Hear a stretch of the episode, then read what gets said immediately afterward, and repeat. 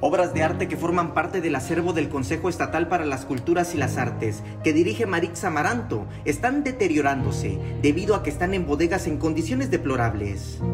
Las veces que hemos eh, visitado ese, esa bodega, pues la verdad está en malas condiciones.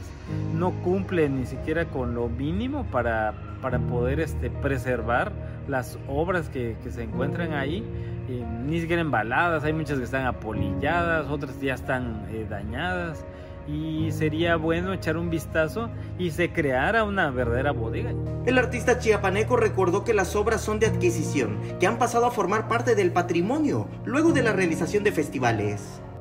Hay que recordar que antes existía el, Salón de la Plástica Chiapaneca, que se realizaba cada dos años, era una bienal, y se realizaba también el, la bienal de de escultura y pintura del sureste. Y ese, eh, digamos que por cada año se premiaba, se premiaba obra. Y habían tres premios. Eh, entonces, eh, durante, desde los noventas se creó esas bienales y esos festivales de artes para, para que se adquiriera obra de artistas chiapanecos o del sureste y se fuera acrecentando el acervo.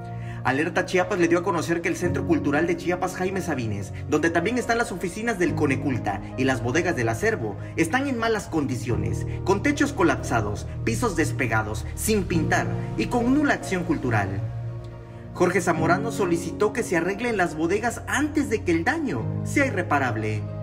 Pues debe tener condiciones, ¿no? Deshumificador, no debe haber agua, o sea, debes mantenerlo al mínimo, con una temperatura promedio y debe ser oscuro, ¿no? O sea, para que la luz, porque la luz es lo que daña las obras, ¿no?